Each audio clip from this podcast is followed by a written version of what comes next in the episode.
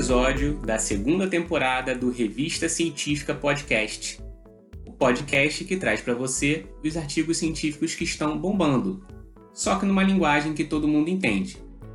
Vamos começar? Você sabe que o foco desse podcast é ciência e saúde. Nós não vamos sair desses temas, mas no episódio de hoje a gente vai relacionar a saúde com o meio ambiente.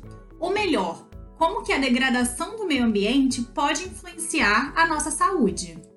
Bem, todo mundo sabe, ou pelo menos imagina, que a poluição do ar faz mal à nossa saúde, particularmente ao nosso sistema respiratório. E quando se fala em poluição do ar, normalmente pensamos em gases, como o gás carbônico e o monóxido de carbono. Mas você já tinha ouvido falar que a poluição do ar pode ser danosa para o nosso cérebro? Ou ainda que esse dano seja causado por nanopartículas? É sobre isso que a gente vai falar hoje. Num artigo publicado na revista Environmental Research em setembro de 2020, pesquisadores analisaram biópsias do cérebro de 186 moradores da cidade do México e notaram relações surpreendentes e um tanto quanto preocupantes entre a poluição do ar, nanopartículas e doenças neurológicas, como Parkinson, Alzheimer e outros tipos de demência. A cidade do México é conhecida não só pela sua herança asteca, mas também pelos altos índices de poluição do ar. Estudos anteriores já vinham observando indícios de doenças neurológicas em biópsias cerebrais de pessoas muito jovens, inclusive crianças. Esses indícios são verificados por meio da observação de proteínas específicas que se aglomeram de forma a danificar o cérebro. Por exemplo, temos o acúmulo da chamada proteína tal fosforilada associada à doença de Alzheimer. As razões para que essas proteínas se acumulem no cérebro ainda são muito debatidas e podem ser muito diversas. A hipótese desse trabalho foi que nanopartículas metálicas oriundas da poluição do ar e mais especificamente da combustão dos veículos estariam relacionadas com essas agregações de proteínas e doenças neurológicas. A média de idade das 186 pessoas que tiveram os cérebros analisados no estudo foi de 27 anos, variando de 11 meses até 40 anos de idade. Vale lembrar que essas pessoas haviam morrido subitamente, por razões que não envolviam nenhuma doença cerebral. Então vamos aos resultados. Em 11% dos cérebros analisados foram encontrados quatro proteínas associadas a doenças neurológicas que estavam modificadas simultaneamente no cérebro.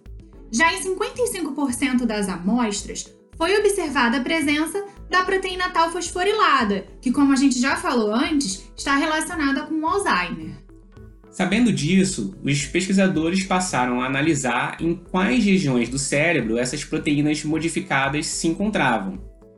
Grande parte das alterações, principalmente nos indivíduos mais jovens, foram observadas na chamada substância negra, essa região do cérebro é responsável pela produção de dopamina e possui papel importante no controle do movimento. Tudo bem, mas e as nanopartículas? Bem, foram observados aglomerados de nanopartículas de diferentes tamanhos, formas e composição também na substância negra. Por exemplo, nanopartículas de alumínio, de ferro e de titânio foram encontradas. Particularmente, as nanopartículas de titânio também foram vistas em outras partes do corpo, como o trato gastrointestinal. Daí os pesquisadores imaginam que essas nanopartículas de titânio possam ter sido ingeridas ou engolidas pelo ar. Sabe outro lugar onde a gente pode encontrar nanopartículas de titânio? Em cosméticos, protetor solar e lixo eletrônico. É para ficar preocupado mesmo, né? Nossa, muito preocupado.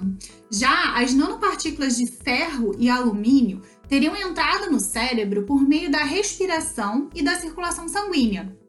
Mas seja qual for a via de entrada no organismo, essas partículas elas causam inflamação e a formação de radicais livres no corpo.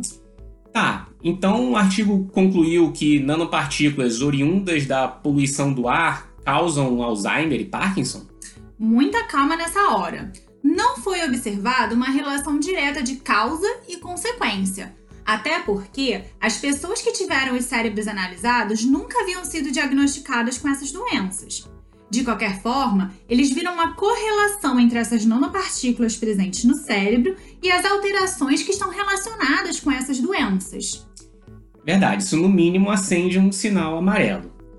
E a gente precisa lembrar que onde você mora, os lugares que você frequenta, a quais poluentes você está exposto no seu dia a dia e no seu trabalho, são fatores importantes que podem vir a influenciar o desenvolvimento de doenças neurológicas no futuro. Para receber mais conteúdo sobre esse assunto, assina a newsletter do podcast no site revistacientificapodcast.com. E se você não segue a gente no Spotify, clica aí em seguir e acompanha a gente também no Instagram. Até a próxima!